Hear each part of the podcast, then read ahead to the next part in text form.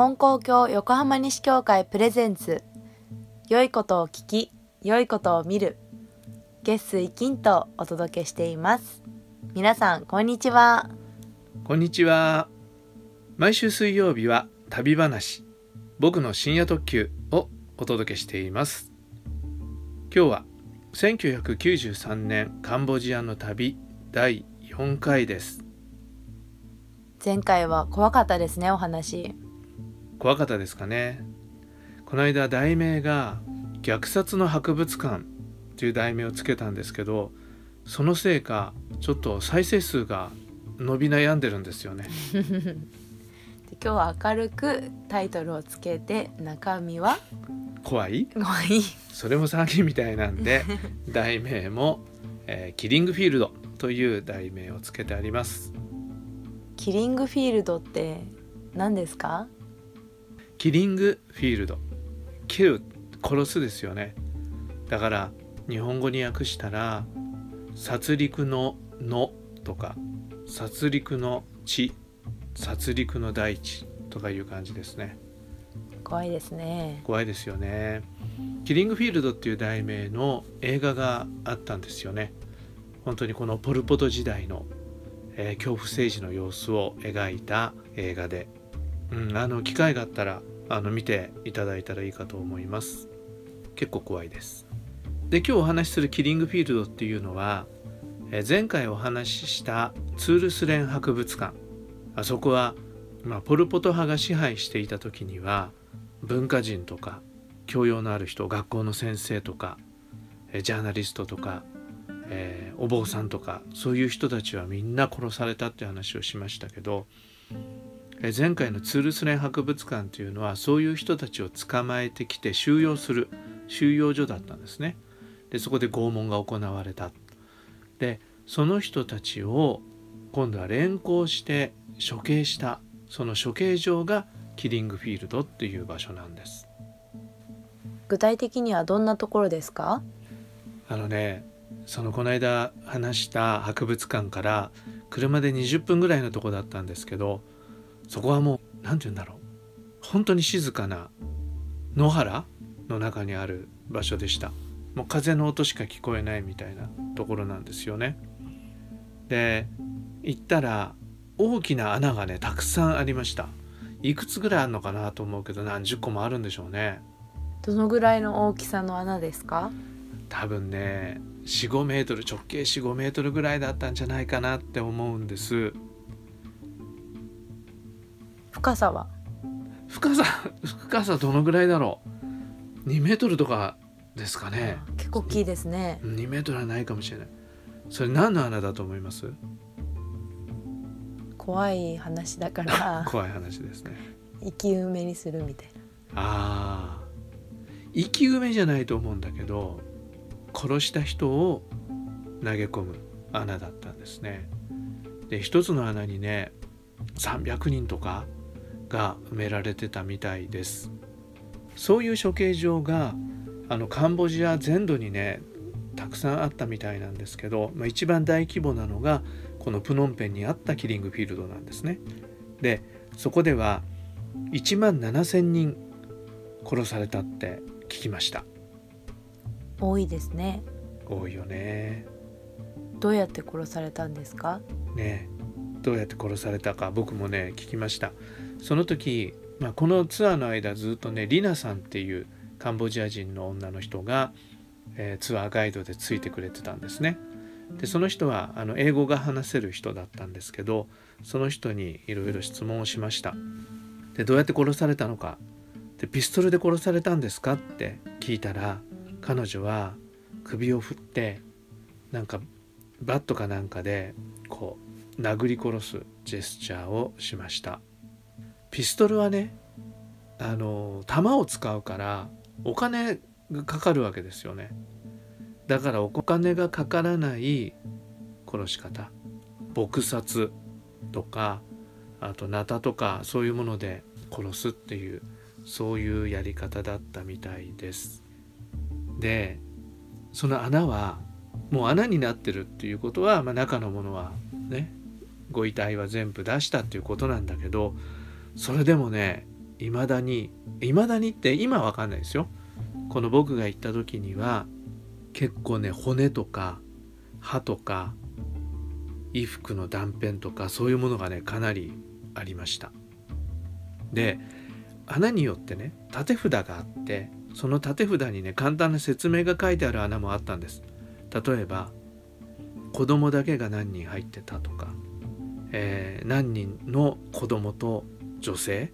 で女性のほとんどは首がなかったとか首のない死体だけが入っていたとかそういう説明がね書いてある穴もありました。それで一つのね木の根元に近い幹のところにこう白いペンキみたいに塗ってあったんですよね。でそれは何かって言ったらそこには子供をなんか顔が凍りついてますよ。怖い怖い話しそうだなと思って、うん、さらに。そうそう。子供をねあの足を持って子供の頭をその木に木の根元に叩きつけて殺害したっていうそういう木だっていう話を聞きました。そういうことがね、えー、行われた場所だということでした。でカンボジアに行く時にあの僕はあの御神米に天地書きつけを書いたものを持ってたんですね。ちょっと根高教じゃない人にはわからないかもわかんないんですけど御神米っていうのがあって根高教では大事なものなんですけどまあお守りとかお札とか、まあ、ちょっとちゃんと説明すると違うんだけど、まあ、そういうものを根高教じゃない人はそういうものをイメージしていただいたらいいと思うんですけどそういう神聖なものをねあの持って行ってでカンボジアのどこかで埋めてこようって思ってたんです。それでああここだなと思ってここに決めました。で今は多分柵とかで囲われて入れなくなってるんだと思うんだけどまあその時も柵とかあったんですけど入れる穴もあったんですよね。入れる穴って入っていいのかちょっと分かんないけど別に入っちゃいけないって書いてない。ところがあって一つの穴に入って掘ってそこにその御神米を埋めてきました。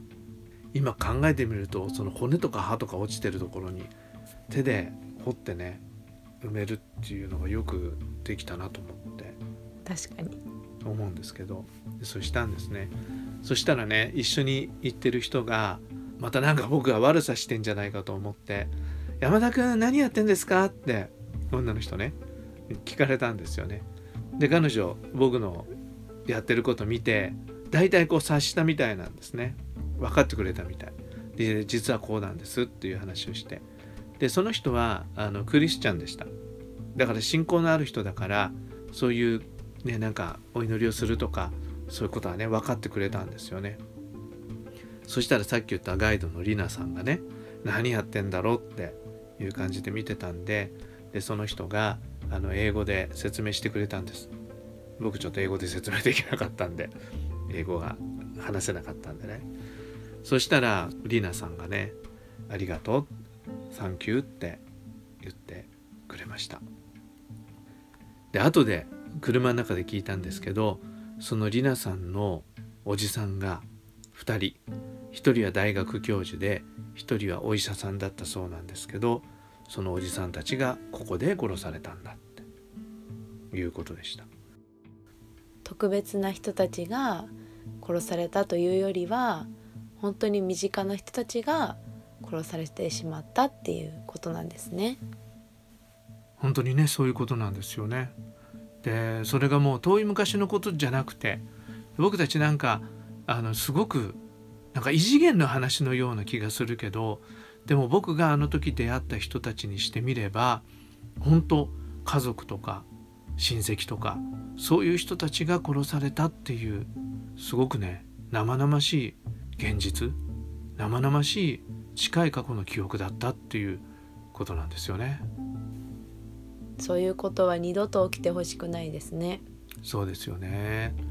本当もうこれはねカンボジアだけじゃなくて世界中でねあっちゃいけないことだし僕らもあの油断してたらねいつ日本だってそういうことが起こるか分かんないっていうぐらいに思ってた方がいいんじゃないかと思いますね。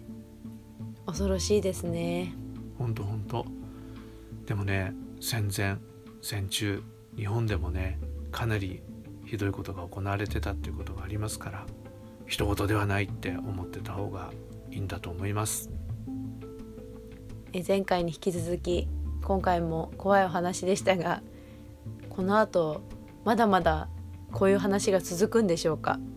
いやあの怖い話はこれがピークだと思ってください。ね、あのもちもちろんねあの戦争の傷跡とかそういう話もしたいと思いますけども明るい未来につながるような話がねできたらいいなって思っています。皆さんピークは超えました。また次回もぜひ聞いてください。はい。それとなかなか話を聞いただけではイメージしにくい方もあると思うんで金光教横浜西教会のホームページのトピックスのところに今までお話ししたところの写真を何枚か上げてありますのでそれを見ていただいたらイメージが湧くかなって思います、えー、怖い写真も入ってますから怖いのが苦手な人は見ない方がいいかもしれません。それではまた次回の配信もお聴きください。さようなら。さようなら。